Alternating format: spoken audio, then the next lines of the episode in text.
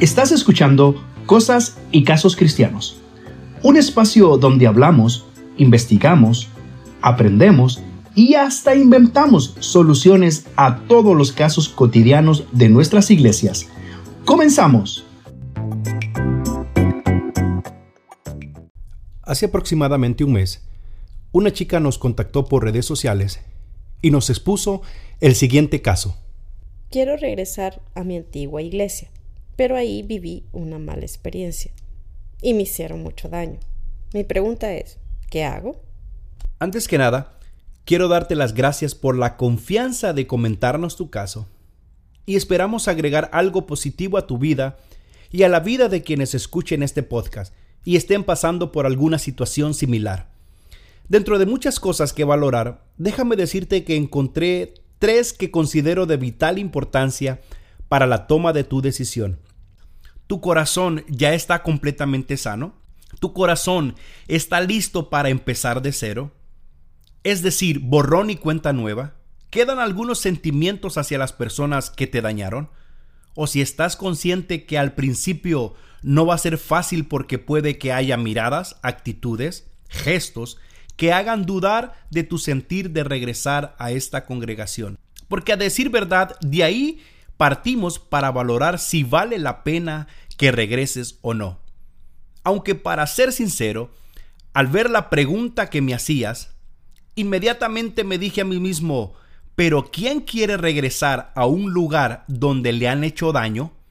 Bueno, vuelvo al tema, y es que si no estás sana, si no estás preparada y si no estás lista de tu corazón, no te aconsejo regresar por los momentos. Deja en stand-by la decisión y echa una mirada a tu interior. Por favor, tómate tu tiempo. No corras, no cojas prisa. Recuerda que debes cuidarte a ti misma sobre cualquier otra cosa. Ahora bien, si ya estás sana y ya te consideras lista, pues enhorabuena por ti. Adelante, inténtalo. No te quedes con esa intención en tu corazón. Número dos, ellos. Me refiero a las personas que tú dices que te hicieron daño. Esas personas que marcaron tu vida. De entrada, la primera pregunta que surge es, ¿están ellos todavía en esta iglesia? Si la respuesta es sí, pues ¿qué tan dispuestos están ellos a tener un acercamiento contigo? Si han cambiado la actitud para contigo, y que todo lo que vivieron sea nada más que un malentendido, porque déjame recordarles que como cristianos somos llamados a sanar de una vez por todas cualquier situación, cualquier malentendido. Como cuerpo de Cristo hay que subsanarlo antes que eso lleve a mayores resultados.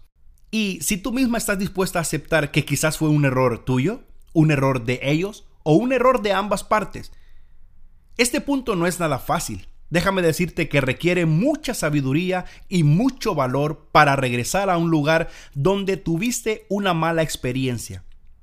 Pero lo que puedo entender es que estás en ese proceso de decisión, eso sí, más orientado a regresar a mi parecer. Te voy a decir algo muy personal. De todos los casos que he visto de personas que regresan a una iglesia después de haber tenido una mala experiencia, algún altercado o algún problema en particular, Casi el 90% de esos casos no tienen éxito. No funciona. Es más, termina en peores términos que la primera vez. No sé por qué, solo es un dato estadístico que me ha tocado vivir de cerca. Tómalo nada más como eso, nada más como un dato. Vayamos al último encabezado, y es la voz de Dios. En una decisión tan importante como esta, y como cristianos, no debemos dejar por fuera la voz de Dios, que es la voz principal en todo esto. ¿Y cómo escucho la voz de Dios? Pues nos habla mediante la palabra y la oración. Ambas son el GPS para poder tomar una ruta correcta. ¿Qué dice la palabra? ¿Qué parámetros nos dejó escrito el Señor para la toma de decisiones? Así que después de escuchar el consejo que me pediste, me imagino que un par de consejos más, algunos amigos, algunos líderes, por favor sobre todos estos consejos, lo que más importa es lo que dice Dios. Al final es Él quien te ha diseñado para un propósito. Él es quien te ha diseñado para un plan para tu vida y Él te conoce mejor que nadie. Te voy a decir algo más. Esto tómalo como un bonus. A veces nosotros pensamos que un lugar o una persona es lo correcto. Pues sabes que en el plan de Dios resulta que no lo es. O viceversa. A veces pensamos que un lugar o una persona no es lo correcto y resulta que son parte de un plan de Dios diseñado para nosotros. Amiga, si regresas, hazlo con madurez, con mucha sabiduría, con mucho amor y con mucha humildad. Y si no regresas, tranquila, no pasa nada, no te martirices, seguramente Dios te pondrá en un lugar donde te sientas bien, te sientas segura, te sientas respetada y te sientas honrada. Dios tiene el control. Y antes de terminar, quiero dejarte un par de versículos en tu corazón que te puedan servir y te puedan ser de mucha bendición.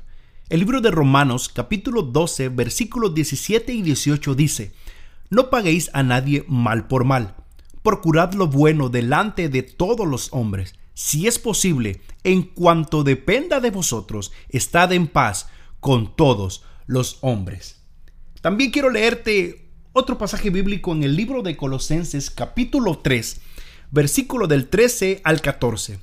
Dice así, soportándoos unos a otros y perdonándonos unos a otros, si alguno tuviere queja contra otro, de la manera que Cristo os perdonó, así también hacedlo vosotros y sobre todas estas cosas vestíos de amor, que es el vínculo perfecto.